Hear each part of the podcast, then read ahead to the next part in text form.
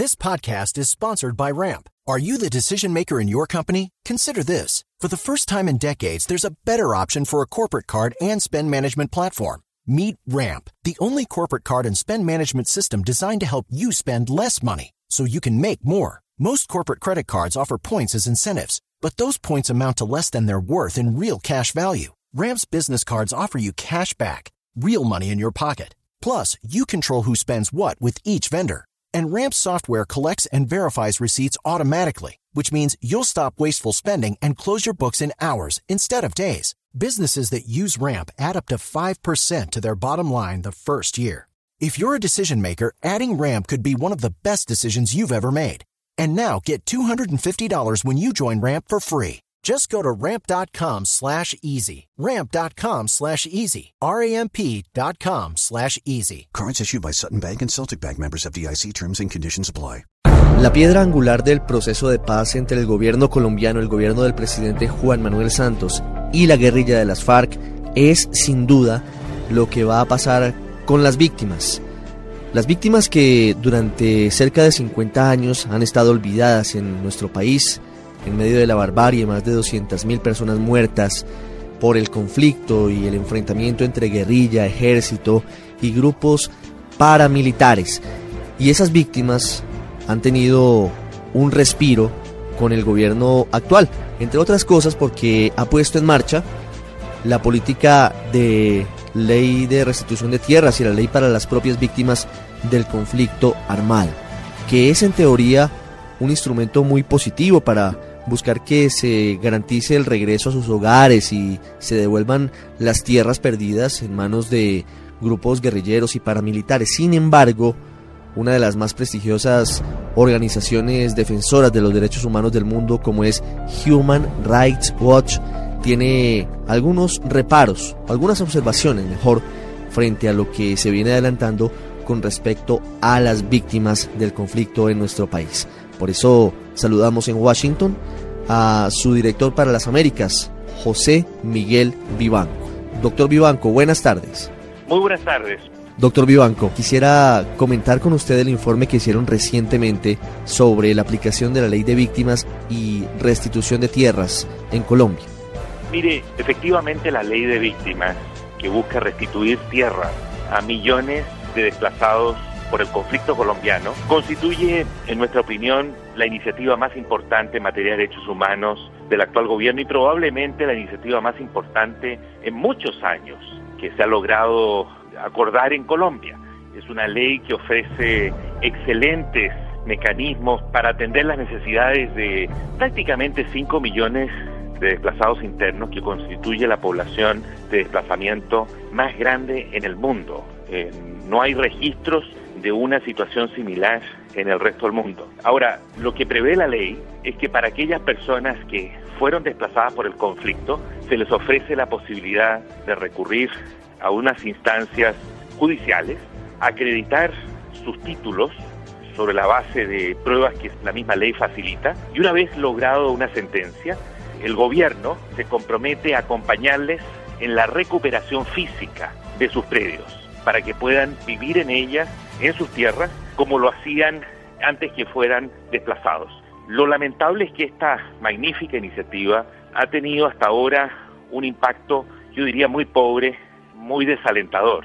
A lo largo de dos años de vigencia de la ley, apenas hasta el 31 de julio de este año, una familia de colombianos había logrado en Tolima transitar de desplazados a retornados, es decir, lograron recuperar su tierra, remover a quienes le habían despojado de la tierra y están actualmente aún viviendo en su tierra y trabajándola. Ese es realmente un resultado, yo creo que es muy revelador de la falta de, de apoyos y de la pobreza en la implementación de la norma. Esta norma tiene 10 años para ser implementada. Llevamos dos y hasta ahora una familia ha logrado restablecer el dominio de su propio predio. Yo creo que esta es una llamada de alerta muy importante al gobierno para redoblar esfuerzos y revisar dónde están los cuellos de botella. Creo que el principal es el de seguridad, porque no hay garantías, especialmente en aquellas zonas donde hay presencia del paramilitarismo y en otras de la FARC, para que los desplazados puedan realmente ejercer sus derechos tal cual la ley lo establece. Señor Vivanco, el gobierno, una vez conoció su informe, emitió una respuesta a través de la unidad de restitución de tierras y dicen ellos que el informe de Human Rights Watch no tiene razón porque según ellos hasta el momento son 233 sentencias a favor de las víctimas que han permitido restituir en 666 casos y que involucran casi 15.000 hectáreas de tierra. ¿Cuál es su respuesta ante esta afirmación que, ha hecho el doctor Ricardo Sabogal a través del gobierno nacional? Mire, el señor Sabogal y la señora Gaviria, ambos jefes de distintas unidades, una es la de restitución y la otra de víctimas, lo que han intentado es maquillar cifras, desinformar a la opinión pública. Y ellos lo saben perfectamente. Yo les recomiendo que lean y que revisen un excelente artículo de La Silla Vacía, publicado el viernes 4 de octubre, que revisa justamente esta situación y llega a la conclusión que nuestra denuncia de que se trata solamente de una familia hasta el 31 de julio es verídica. Ellos logran por sus propias cuentas descubrir otras dos familias más que habrían retornado a partir del 31 de julio de este año. Nosotros por nuestros propios medios descubrimos dos familias adicionales. En total estamos hablando de seis familias. Seis familias sumados a la, del 31 de julio, son un grupo muy pequeño, muy menor, que no desmiente en absoluto los resultados de nuestro informe, al contrario, los confirma. Y creo que en lugar de intentar defender un récord que, como ya le dije, es muy pobre, deberían realmente buscar el apoyo del resto de las autoridades, especialmente de policía, de fiscalía, para superar los problemas que ellos conocen, que ellos saben perfectamente. Cuando digo que están maquillando cifras y están desinformando a la opinión pública. Lo digo responsablemente porque lo que están diciendo es que hay cientos de familias que han recuperado sus tierras y eso es cierto, pero no lo han recuperado gracias a la ley de víctimas. Se trata de familias que algún día, en algún momento de la historia, fueron desplazados, que luego lograron por sus propios medios, sin apoyo de la ley de víctimas, recuperar sus tierras y que han utilizado legítimamente esta ley para regularizar sus títulos, lo cual no es el, objetivo primario de la ley de víctimas de restitución de tierra, que es darles un vehículo, un instrumento a los desplazados para que vuelvan y retornen a sus tierras y puedan vivir en ellas.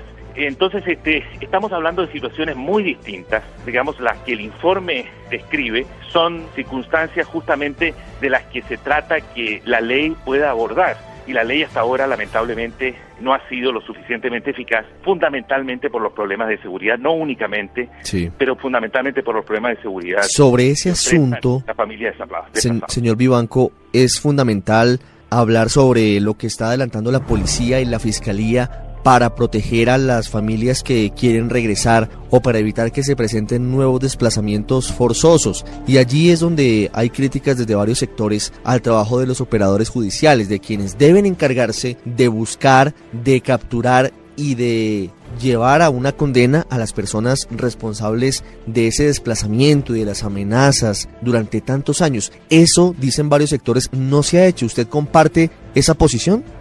Por supuesto, la comparto plenamente. Tuve la oportunidad de hablar largamente con el fiscal general, el doctor Montealegre. Le expliqué la situación, le mostré las cifras realmente de faltas de investigación. Fíjese usted que existen por lo menos 700 casos confirmados de amenazas serias, amenazas graves contra líderes del movimiento de restitución de tierras o simplemente reclamantes de tierras. Muchos de ellos cuentan con chalecos antibalas, con celulares provistos por las unidades de protección, incluso algunos con autos blindados, pero las investigaciones de la Fiscalía no avanzan. No hay ningún caso en el que se hayan formulado cargos contra alguien que sea autor de estas amenazas, eh, amenazas graves de muertes. En algunos casos han logrado con éxito cumplir las amenazas porque hay, hay varios casos de, de líderes y de reclamantes de tierra que han sido asesinados. Todos estos con total impunidad. Mientras no exista una una investigación rigurosa y seria respecto de estas materias, va a ser muy difícil generar las confianzas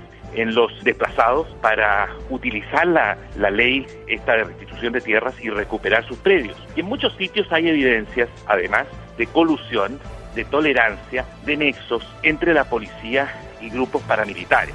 De tal modo que mientras esos nexos y esa tolerancia exista, va a ser muy difícil en sitios como por ejemplo Urabá, o Córdoba, eh, ese tipo de regiones en, en Colombia, que progrese la aplicación de la ley cuando aquellos que eh, están en posición de autoridad tienen relaciones estrechas con grupos paramilitares. Sí, quiero hacerle una pregunta final, señor Vivanco, agradeciendo estos minutos con el radar de Blue Radio. Está relacionada también con las víctimas, pero desde lo que está sucediendo en Cuba, la negociación entre el gobierno colombiano y la guerrilla de las FARC, que a veces eh, pareciera estar en un punto muerto, sin avances significativos, pero que tiene además el telón de fondo de la necesidad del reconocimiento por parte de la guerrilla de que ha dejado miles de víctimas durante 50 años de conflicto. Ha cambiado la posición de las FARC en los últimos meses, de la burla de Jesús Santrich cantando quizás, quizás, quizás sobre la posibilidad de admitir que han cometido cualquier cantidad de actos bárbaros y degradantes, han pasado a la posibilidad de convocar a una comisión histórica para que, según ellos, se sepa toda la verdad sobre las víctimas, no solamente de ellos, sino también de crímenes de Estado. ¿Cómo ve usted el manejo que se le ha venido dando y la perspectiva sobre las víctimas en la mesa de conversaciones? A mí parece que las víctimas desde el primer día han estado ausentes de este proceso. He constatado efectivamente cómo las FARC han ido variando poco a poco su posición. Creo que en esto ha contribuido no tanto el gobierno, sino fundamentalmente el fallo de la Corte Constitucional sobre el marco jurídico para la paz, cuando la Corte en su segundo comunicado aclara que los máximos responsables de las peores atrocidades, a ellos no se les podrá suspender totalmente la pena que se les aplique por los delitos que han cometido. Yo creo que eso ha sido un cable a tierra para aquellos que están en el proceso de negociación, que entiendan que la situación ha cambiado, el contexto histórico ha cambiado, no estamos ni en los 80 ni 70 o 90 cuando las leyes de amnistías cuando la impunidad se podía negociar en una mesa sin ningún problema. Hoy día las condiciones son muy distintas gracias a la existencia de una Corte Penal Internacional especialmente, pero también a unos pronunciamientos muy claros de la Corte Constitucional Colombiana. Eso creo que ayuda a darle un toque de, de realismo jurídico y político que beneficia indudablemente a las víctimas. Doctor Vivanco, muchas gracias. Muchísimas gracias a ustedes por esta invitación.